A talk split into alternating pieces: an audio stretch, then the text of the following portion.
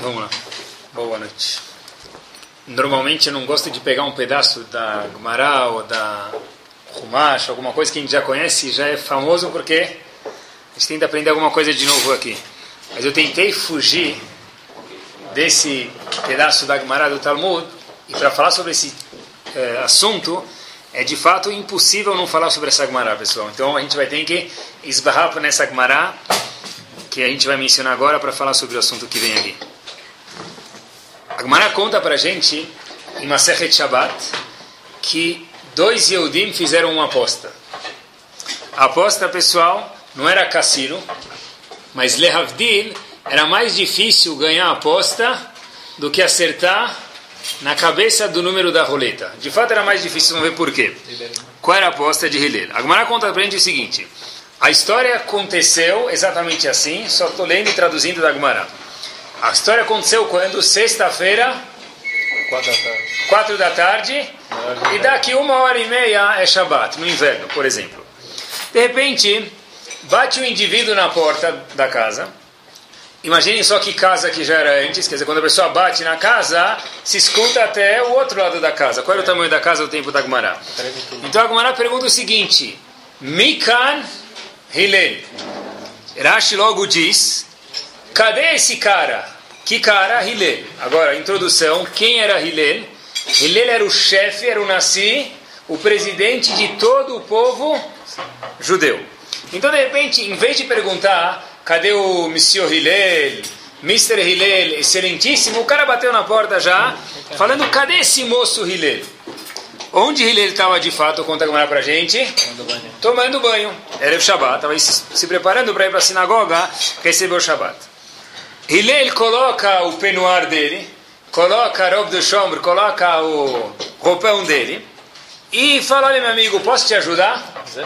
O indivíduo fala, ah sim, sim, eu tenho uma pergunta. Que pergunta já que você tem?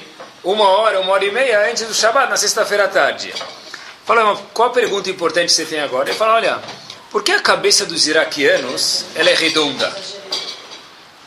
Então o Hillel, o que, que logo diz? Imagine uma hora e meia de Shabbat, você está com o celular ligado, recebe uma, um telefonema da fábrica, você assume que é uma coisa importante, que as pessoas sabem que você cumpre Shabbat e já está se preparando. O indivíduo pergunta, olha, qual é a marca da chave do, da, da, da tua fábrica? O que você vai falar para ele? Isso é pergunta que se faz especialmente agora. Hillel respondeu da seguinte forma: a aposta era quem ia enervar Hillel. Então o indivíduo foi quanto falou: duvido ser enervar Hillel. Então perguntou para ele: olha, a cabeça dos iraquianos ela é redonda por quê?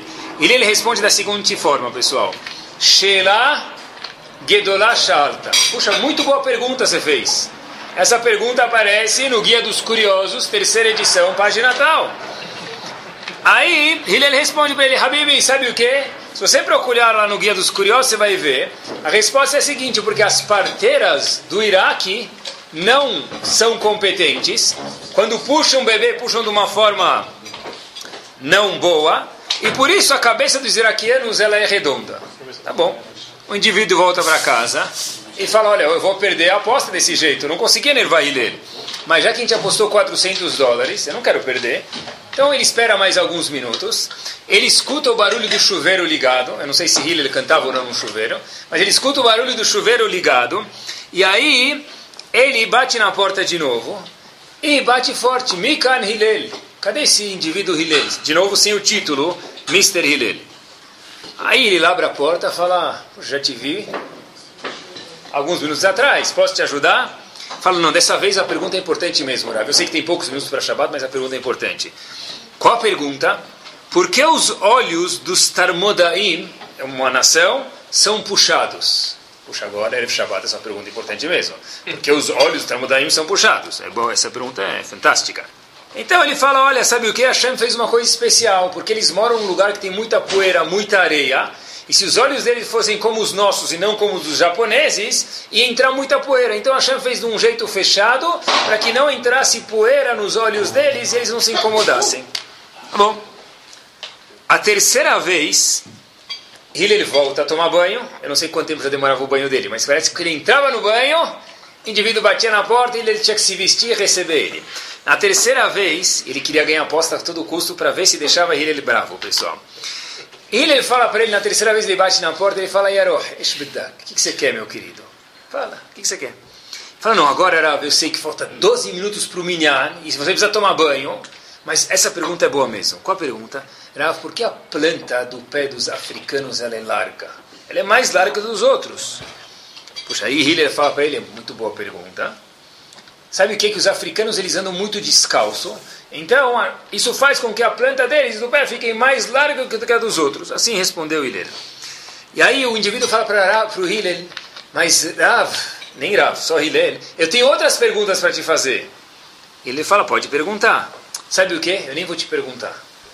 Porque por tua culpa, eu acabo de perder 400 dólares na minha aposta. Minha aposta era que eu, se eu conseguia te enervar ou não.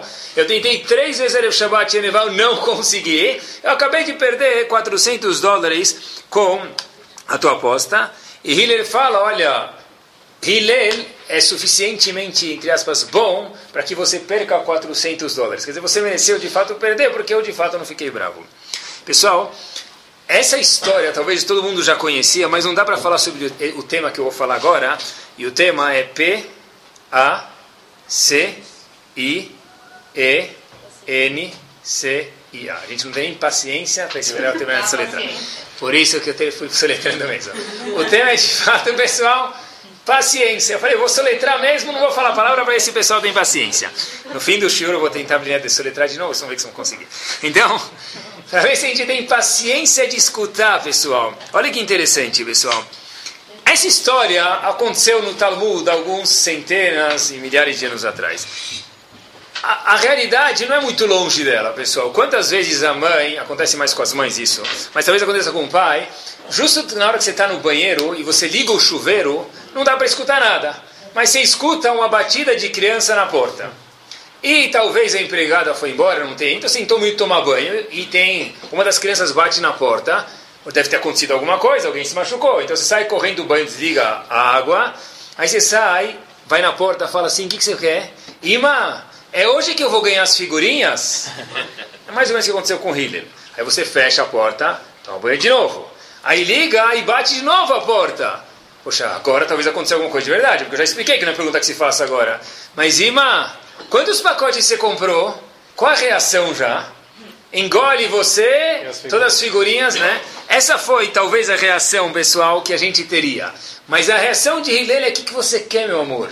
Fala, ah, porque a planta do, porque o cabelo do, do, do japonês ele é encaracolado, eu vou te explicar. Que qual a diferença com a cor do cabelo dele e a planta do pé? Mas Hillel falou, olha, a minha, a, eu não sei qual a importância da pergu pergunta ou da resposta, mas a minha paciência eu não vou perder ela com você. Justo quando eu estava preparando esse shiur, uma noite, 11 da noite, toca o telefone. E nada é por acaso. 11 da, eu acho que é tarde, 11 da noite. Se bem que, bom, não sei se casa de rabino talvez não seja tarde, as pessoas acham, mas eu acho que ainda é tarde. E 11 da noite, o indivíduo me liga e pergunta que horas amanhã é tal coisa, o minyan, alguma coisa. Falei para ele, puxa, Sheila Tovashan. Puxa vida, Yaleta quero. Falou não, nem perguntou se eu estava dormindo, que horas é amanhã tal coisa? Eu falei, puxa, amanhã tal coisa é 7h15. Paguei para ver. No dia seguinte, 7h15, 7h20, 8, 8h30, apareceu todo mundo, menos ele. Então, eu senti que foi Eliel Anavi que me ligou. Eu sei quem me ligou, não era Eliel Anavi. Mas eu só não falei para ele, eu só não falei para ele, olha meu amigo, o Rabino está aqui, eu quase falei, está dormindo. Só não falei porque eu estava estudando semana. Eu falei, fala, como posso te ajudar? Mikan Hilele, paciência, pelo menos naquele momento, pessoal. Qual é o povo mais temível para todos os Yehudim? O povo mais temível para a gente, na Torá, a gente tem a obrigação de exterminar ele, Amalek, Amalek não é? Está escrito até que se uma pessoa vê um abajur de Amalek, ele precisa fazer? Quebrar. Quebrar o abajur para não sobrar nenhum vestígio desse povo chamado Amalek. Olha que interessante, a gente conhece isso, mas poucas pessoas, ou muito poucas mesmo, sabem aonde apareceu Amalek. Isso aparece no meio de uma Gemara, pessoal. O Talmud conta pra gente o seguinte, Sanhedrin da Tzadik Tet Amud Bet, 99b. A conta que havia uma senhora que era, era, era filha de um rei e de uma rainha. O nome dela era Timna. Essa mulher, diz a. Ela falou, eu quero fazer parte do povo judeu. Ela foi para algumas pessoas corretas, que poderiam receber ela, E o Talmud conta que não receberam ela. Aí ela falou, sabe o que?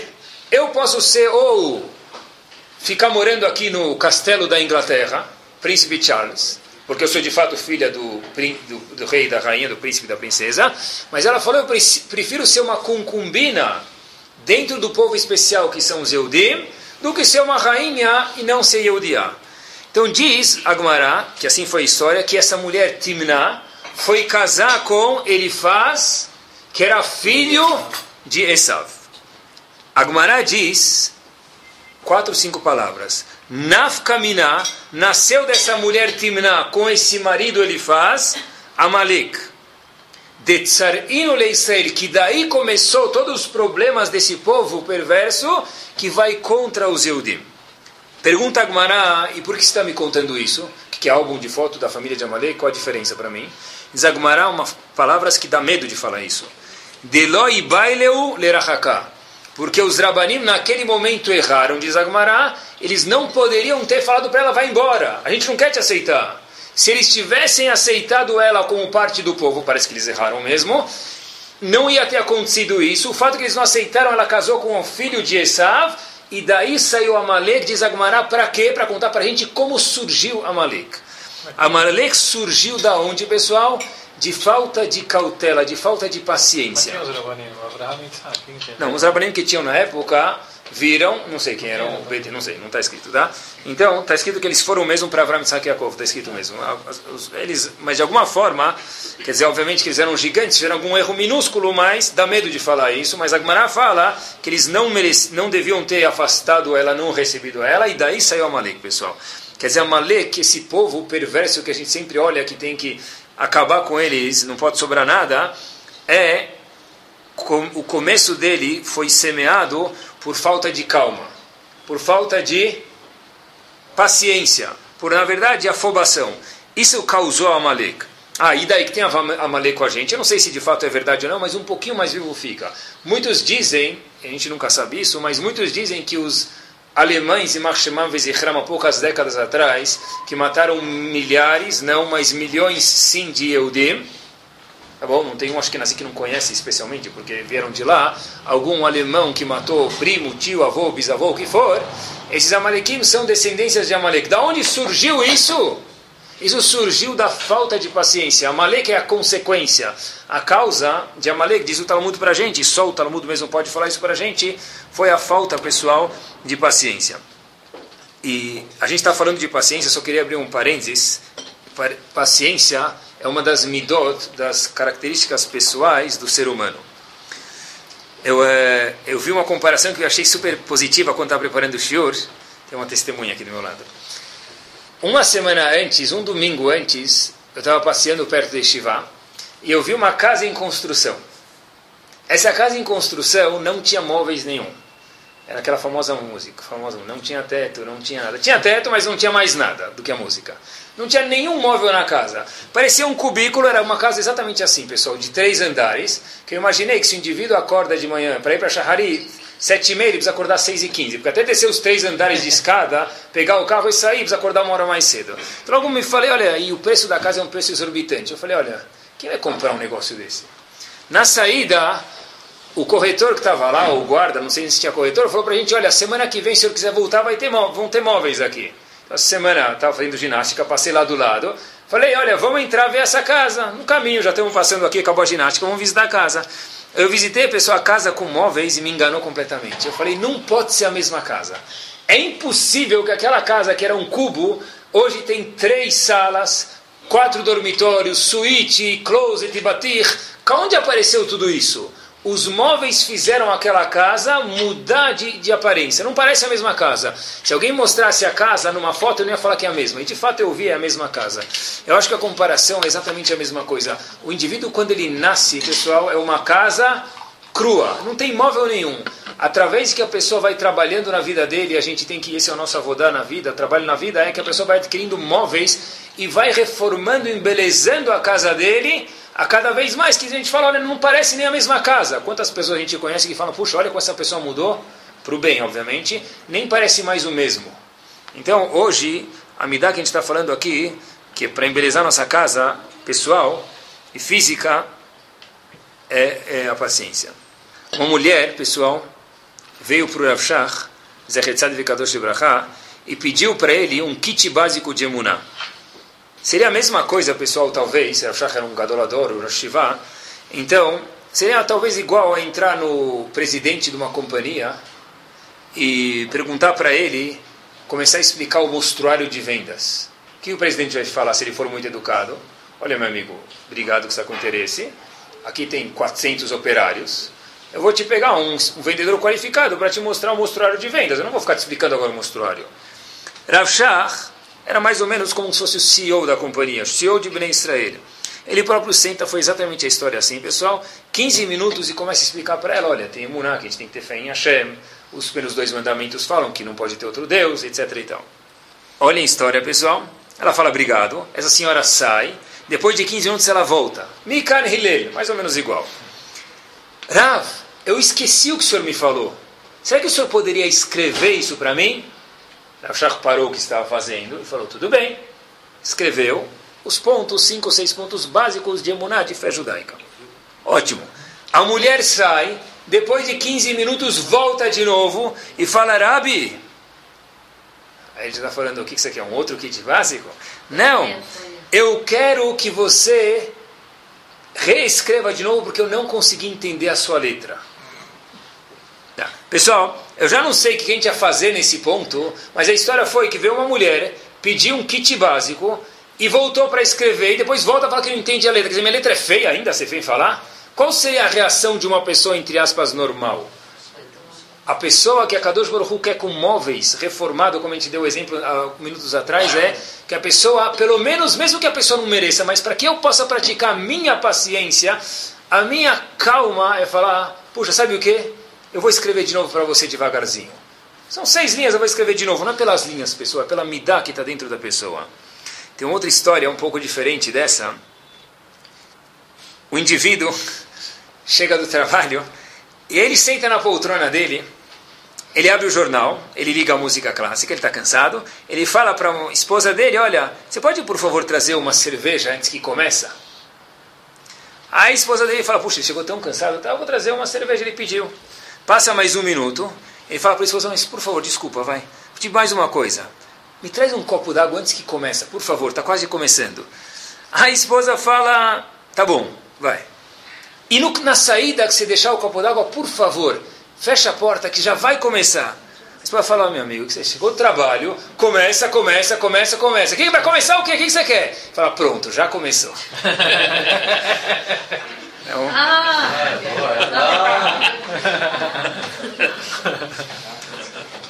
a ideia, pessoal. A ideia, pessoal, é o seguinte. Agora vocês não podem fazer experiência, mas dá, dá para fazer. A ideia ainda vai. Pessoal, quando eu estava preparando esse shiur, eu olhei, vão olhar amanhã se Deus quiser e vão ver o seguinte. O semáforo fechou. Pessoas param. Ou porque multa, ou por causa de multa, ou por causa de multa, mas param.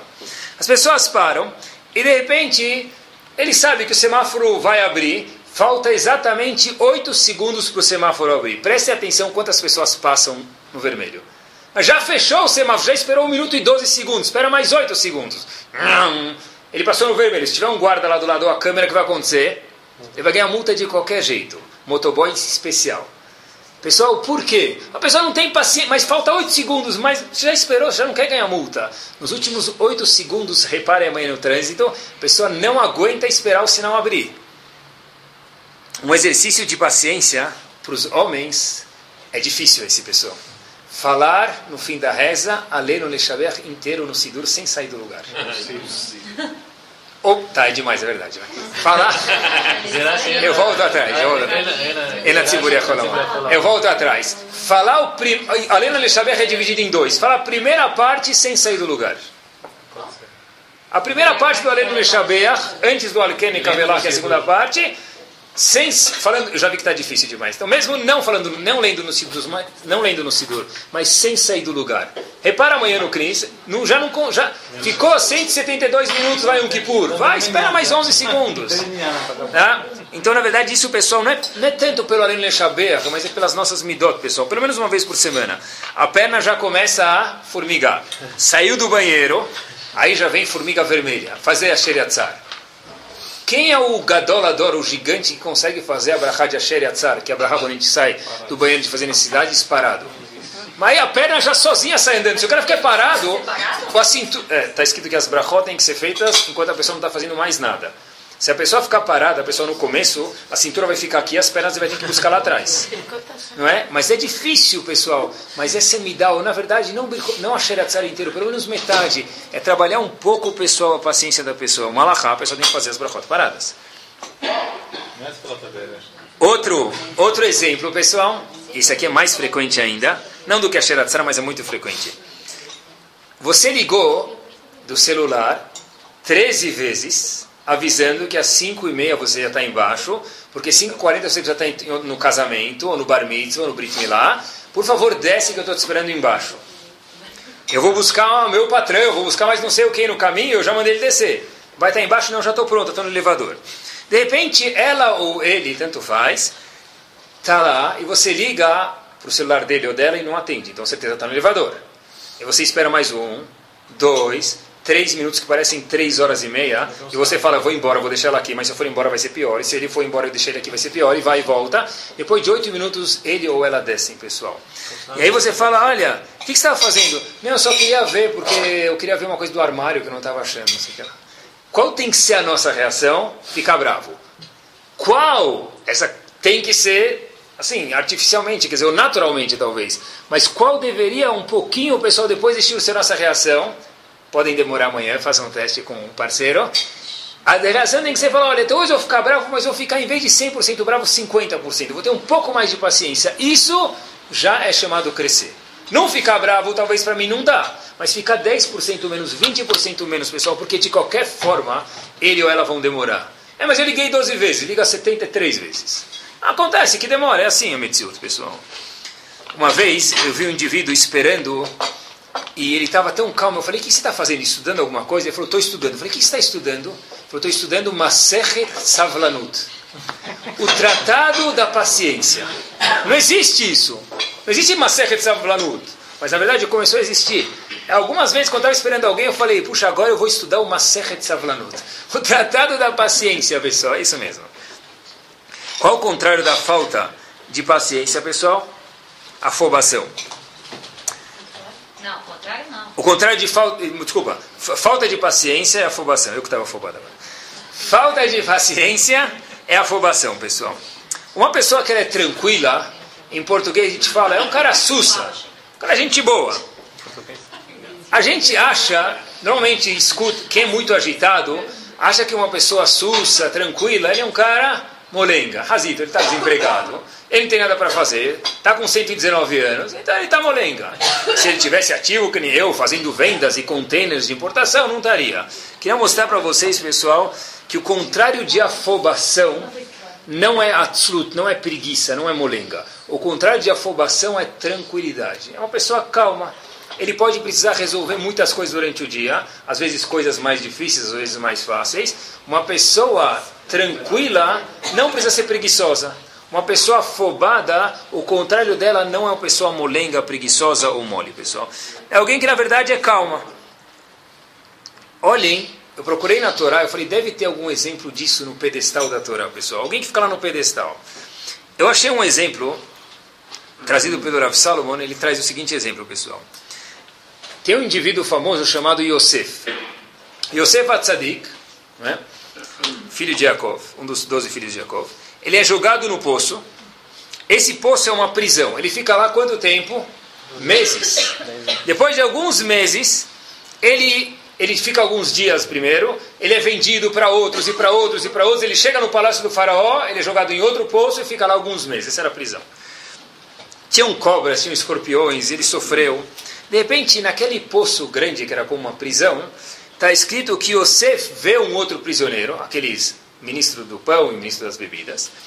ele vê Sarofim e Saramashkim, ele faz algum, uma palavra que a gente já conhece ela, uma frase ele fala para eles. Madua penechem raim hayom. Por que estão com essa cara hoje? Hein? Então tem um comentarista chamado Malbim, ele fala, o que você quer? Que eles um cara de quê? De, de, de, de samba? Porque, porque a gente está num, num poço, a, a, a, coisa mais bonita que a gente vê é a tua cara aqui. Que, que, que retrato a gente vê na nossa frente? Que coisa bonita a gente vê? Porque a gente está com essa cara hoje? Então Malbim logo diz, claro que a observação de Yosef não era essa, porque eles tinham que estar chateados mesmo. A observação é Hayom, porque hoje vocês estão mais chateados do que antes. Mas ficar chateado aqui dentro, disse Yosef, é super, super normal. Por isso que Yosef falou, porque hoje vocês estão mais chateados. Mas estar chateados é normal. Porém, pessoal, Yosef falou para eles, o que aconteceu? Como eu posso ajudar vocês? E o comentário que o Salomão faz aqui é o seguinte, uma pessoa que está muito chateada, ela não consegue olhar para fora. Ele só pensa ele está dentro dele. Se ele vê outra pessoa chateada, ele não vai falar porque está chateado, como posso te ajudar. Porque se a pessoa começar a falar com ele, ele é capaz de soltar fogo. Yosef dentro do poço, Yosef injustamente, porque mentiram que ele teve relações com a mulher do Potifar, ele saiu correndo, sem roupa, para não fazer a verá e acabou caindo no poço. Yosef estava lá injustamente, Yosef estava num poço 24 meses. Ele pergunta, o que vocês têm de errado? Posso ajudar vocês? Como que Yosef fez isso, pessoal? Claro que Yosef não estava contente lá dentro, isso é pachuta, é óbvio. Porém, Yosef falou, olha, em qualquer situação que eu me encontrar, por isso que é Yosef Atzadik, eu vou me comportar com a minha própria pessoa de uma forma tranquila, pessoal. A gente sabe que uma pessoa afobada não consegue ver as coisas de uma forma clara. Todo mundo já passou por situações assim. Eu estava com algum problema em casa, na fábrica, algum lugar, e de repente eu precisava resolver hoje, eu fiquei afobado, eu fiz alguma jogada econômica, monetária, investimento, alguma coisa. Hoje, eu olhando para trás, falo, como eu fiz essa besteira? Não porque hoje saiu que a bolsa subiu ou desceu, porque eu não tinha como adivinhar isso na hora. Mas tem coisas óbvias que eu não devia ter feito. Porque na hora que a pessoa fica afobada, a pressão dele sobe, o coração dele desce, tudo, o olho dele já não enxerga mais o que tem que enxergar. Como você fez isso? Porque você perdeu de fato, fisicamente, a visão das coisas. Quando a pessoa fica afobada, ele não consegue mais enxergar. Fato é que a tal ponto ele fala como eu fiz isso ontem, pessoal. Yosef fez exatamente o contrário. O Ramban Nachmanides tem uma carta que ele escreveu para o filho dele, e ele fala que se a pessoa que lê isso aqui, periodicamente, constantemente, essa pessoa vai ter atzlachá, sucesso no que ele faz. A gente sempre procura segurar, o Ramban testemunhou, falou que se você lê essa carta, você vai ter atzlachá, sucesso nos seus afazeres. Que segula que é essa? Que garantia que é essa? Diz o Ramban o seguinte, começo da carta dele, para o filho dele. Acostuma a falar com todas as pessoas, e eu abro um parênteses, todas as pessoas, inclusive as pessoas que moram perto da gente, porque, de novo, falar com o, o, o Maluf, quando ele vem na sinagoga em Yom Kippur, do jeito delicado, qualquer um fala. Né? Falar com a Dilma, quando ela vier agora para se eleger, no Cris, qualquer um fala, pessoal. Tá bom?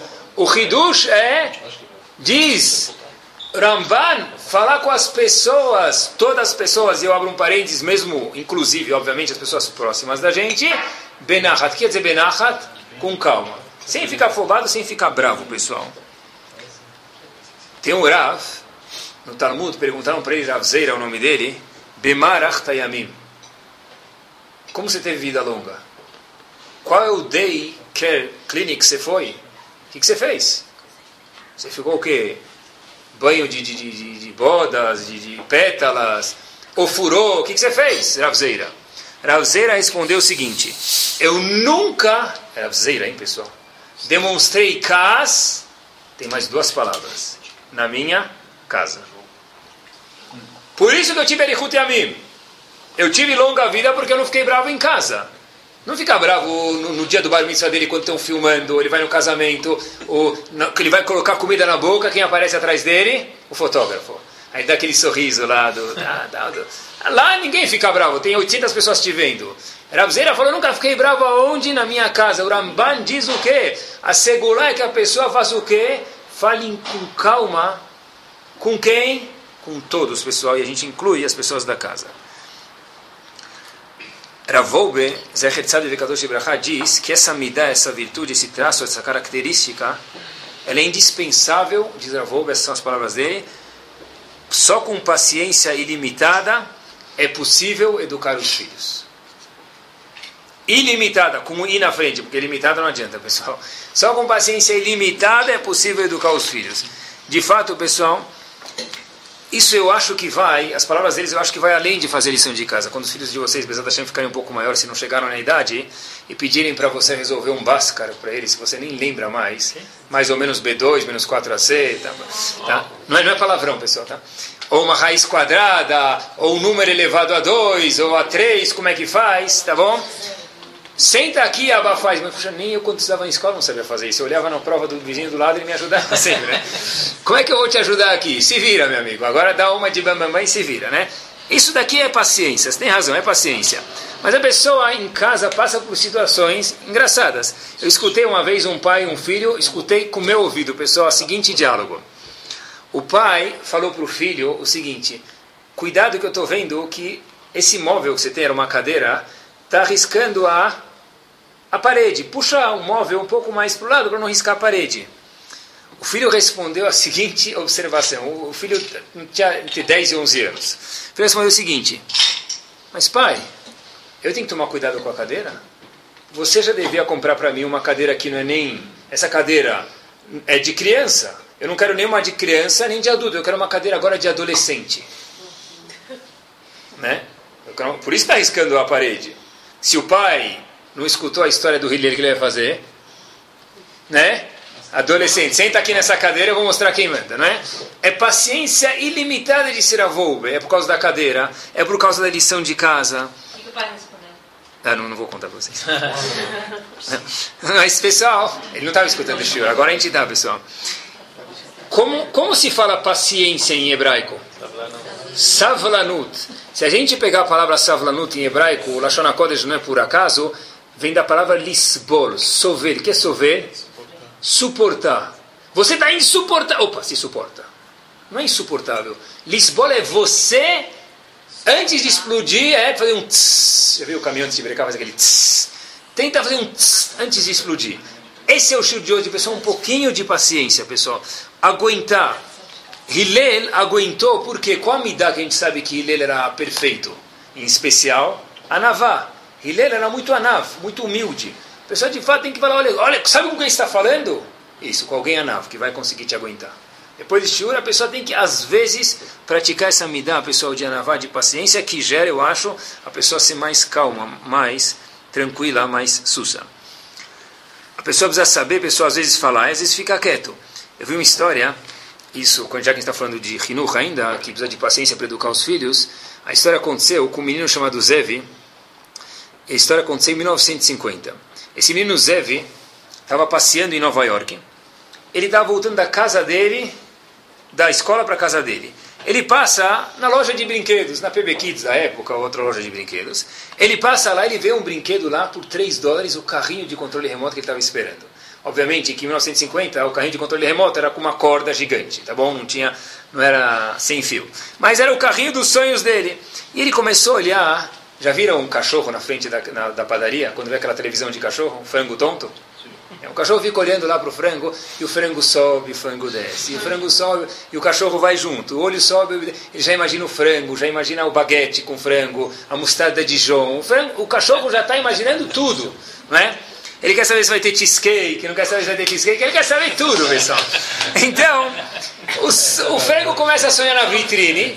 Le Havdil, Zev está sonhando na vitrine com o brinquedo dele de 3 dólares. Ele começa a olhar, ele chega em casa, ele entra em casa, comeu leite com sucrilhos, pensando no, no brinquedo dele. Ele vê a bolsa da mãe dele aberta. E lá tem uma, duas, três notas de um dólar. E mais algumas outras notas ele vê lá. Aí ele falou, será que é tão grave? 3 dólares, bater bexixi, é tal, tzorech mitzvah, eu vou estudar melhor, eu vou ajudar meu mãe depois a limpar a roupa, ele fez com o dedo assim, com o dedo assado, ele subiu o dedo, desceu o dedo, fez um monte de pensamentos. Ele foi pegar, a dele ficou mais pesada e falou, espera, espera aí, é gezer, é roubo, eu não vou pegar da minha mãe. Tá, além do mais, sei lá, né? minha mãe é tão gentil tal. Mas espera aí, se minha mãe é tão gentil, ela não ia se incomodar que eu pegasse, porque na verdade ela gostaria que eu ficasse feliz e ajudasse ela. Então, obviamente, depois de toda essa racionalização, ele foi, pegou o jogo, comprou o carrinho dele, colocou embaixo da gaveta, embaixo da cama, e deixou lá, falou, puxa vida, amanhã de manhã eu vou pegar meu carrinho e tal, depois que a mãe sair de casa, brincar com ele. Só que ele acordou de manhã e ele fala, puxa vida, mas não é certo isso com minha mãe. Eu vou voltar para a loja, vou mostrar quem manda aqui na minha mão sou eu, meu cérebro, meu tzeratov. Ele volta para a loja e fala, doutor, eu gostaria de devolver o carrinho controle remoto. Ele fala, por quê? Não, porque eu gostaria de devolver, eu não abri, está fechado como o senhor vê. Aí o dono da loja falou, tem uma placa bem grande lá, está escrito no refunds. A gente não aceita devolução. O senhor pode trocar, meu querido, por dois carrinhos, três carrinhos, sem controle remoto, mas devolver não pode. Tá bom. O menino pegou o carrinho, brincou, usou, cresceu e virou gente grande. Não virou, eu não vou falar que aí virou Moshe Rabbeinu, não, virou Moshe Rabbeinu, tá? Nessa é minha história. Mas ele cresceu, cresceu. E de repente, ele era um indivíduo que dava shiurim, não é uma pessoa famosa. E um dia ele deu um shiur sobre honestidade, sobre ser uma pessoa íntegra, honesta.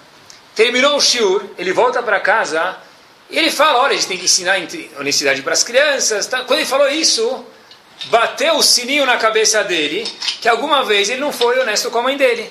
Então ele volta para a senhora, a mãe dele, que já estava de idade, e fala: Mãe, sabe o que? Já casei, já foi e tal. Agora eu queria te contar uma coisa, queria te pedir desculpas sobre um ato que aconteceu quando eu era pequeno, com tal idade, ou 10 anos de idade e tal. Aí a mãe fala, sozinha, a mãe termina a frase: Se queria me pedir desculpa por aqueles 3 dólares que você pegou de mim. Ele fala: Como você sabia? Ele falou, eu sabia, eu vi na minha bolsa que faltou 3 dólares. Aí a mãe fala para o menino, não se preocupe, eu te desculpo. Que mãe, hein, pessoal? Ah, quer dizer que não precisa advertir o filho na hora? Às vezes sim.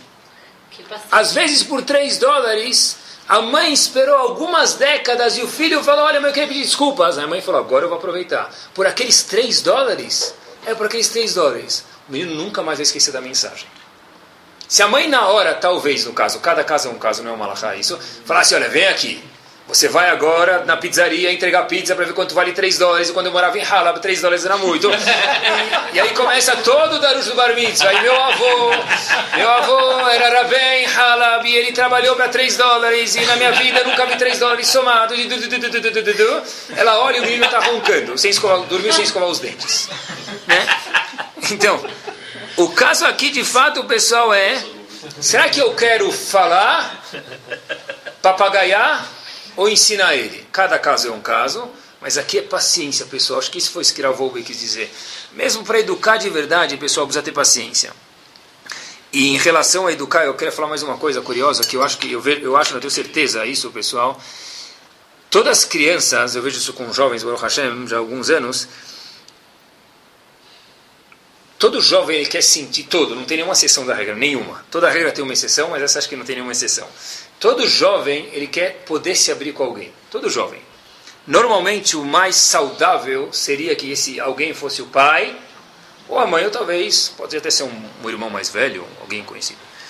Quando isso não aparece, onde o jovem vai procurar essa segurança?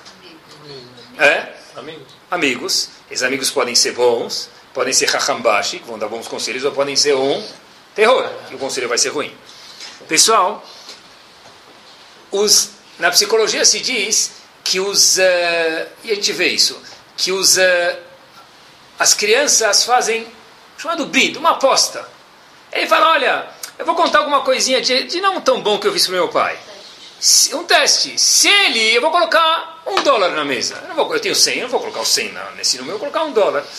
Eu vou falar, olha, pai, sabe o que? Outro dia eu peguei um copo de Guaraná e tal. Não, você tem razão, desculpa, desculpa. Quando ele vai colocar o segundo dólar na mesa? Quando ele vai colocar aqueles 20 dólares que ele tem dentro do coração dele, que ele queria falar alguma coisa íntima, física, ou moral, ou intelectual que ele tinha para falar? Ele nunca vai colocar na mesa, porque quando ele colocou um dólar da aposta dele, ele já perdeu. Então ele nunca mais colocar 5, nem 10, nem nunca 20 dólares, pessoal. E aí a gente vê que às vezes vem e fala, puxa, mas poxa, você está com esse problema já faz tempo, tá? agora já está mais difícil de consertar né? A gente fala pra, eu falo para mim mesmo, já conversou isso com teu pai ou com tua mãe? É, já, tal. E, né, eu, alguns dias tentei conversar, mas não deu. O que quer dizer não deu? Eu tentei falar de alguma outra coisa. Eu não vou falar direto que eu fiz alguma outra coisa, eu estou com alguma dúvida na minha, minha cabeça, mais alta, eu não vou falar. Eu tentei apostar com um dólar, dois dólares, três, eu não ia colocar os 20 que é tudo que eu tenho na mesa. E meus pais já foram para trás. Então, se é assim, eu não coloquei, por isso que o problema cresceu e hoje eu estou aqui. Por quê, pessoal? Porque Todos os filhos, só a gente prestar atenção, colocam fichinhas na mesa. Quanto mais a gente aceita essas fichas, vamos a concordar, mas precisa escutar. Quanto mais a gente aceita essas fichas, mais eles colocam fichas maiores, maiores, maiores. E sortudo é o pai ou a mãe que o filho é o melhor amigo deles. Esse pai ou mãe é o filho que mais sortudo. Eu acho que isso também que Ravov quis dizer, pessoal, que a pessoa tem que ter paciência na educação. Não precisa concordar, não precisa concordar, mas dá, pessoal, um ouvido para eles, pessoal. Tenha paciência de fato, pessoal. Seja uma pessoa sussa com eles. Ah, minha filha ou meu filho vão me contar uma piada. Já passaram por isso. Aba, Ima, vou te contar uma piada suja e pesada. Quer escutar? Já veio. O elefante caiu na lama, né? Você perdeu a primeira moeda que ele colocou na mesa.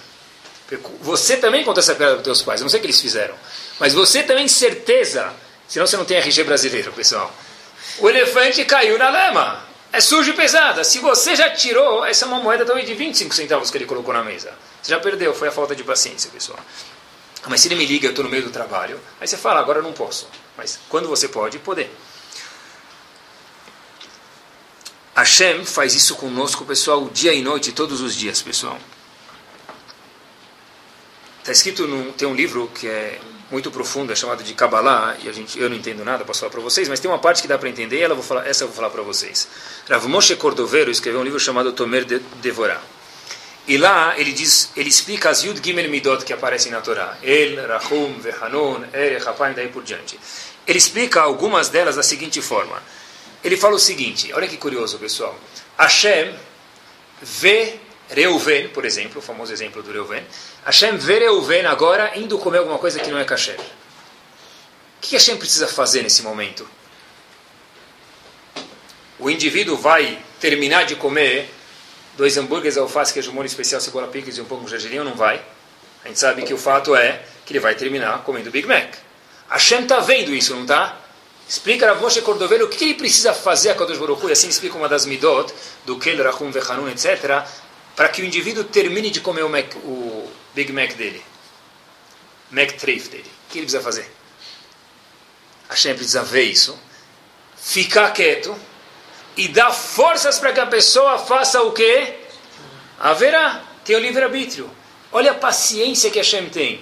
A gente fala todo dia no Vayosha, Mihamocha Baelim Hashem. A tradução é, quem é como você, Hashem, comparado com os outros deuses? Não tem ninguém. Tem outra forma de ler esse passuco. Mikamocha diz Ramoshe Cordovero, Bailemim Hashem. Quem é mudo como você, Akadosh Baruch Hu, você vê coisas que não vão ao seu agrado, porém você fez um mundo que tem uma estrutura chamada livre-arbítrio e você faz o quê? Se cala e tem paciência. Não sei se essa paciência é justa eu posso usar no Rinur, porque se eu vejo meu filho fumar droga e eu sou paciente, estou sendo um tolo. Se eu vejo meu filho atravessar a rua com carros e eu fico quieto, eu estou sendo um tolo.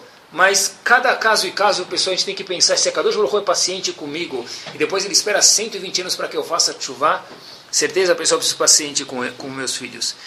E eu vou repetir, pessoal, eu vejo muitas vezes, falo isso com dor mesmo, que às vezes é muito curioso isso. O pai fala, eu sei, eu sempre conversei com meu filho, não sei como, eu, como ele nunca me contou esse problema. E o filho fala, meu pai nunca conversou comigo. Eu falo, peraí, tem alguém aqui que é descendente do Gepeto. Quem é o Pinóquio da história? Quem é o mentiroso? O filho fala, eu nunca conversei com meu pai. E o pai fala, eu sempre conversei com meu filho, mas ele nunca me contou esse problema. Por que está tão grande o problema? Por que, que virou a bola do Everest? Qual é a resposta, pessoal? Que o filho foi falar com o pai algumas vezes. Mas o pai sempre cortou, o pai sempre cortou a piada no meio, não escutou, deu bronca.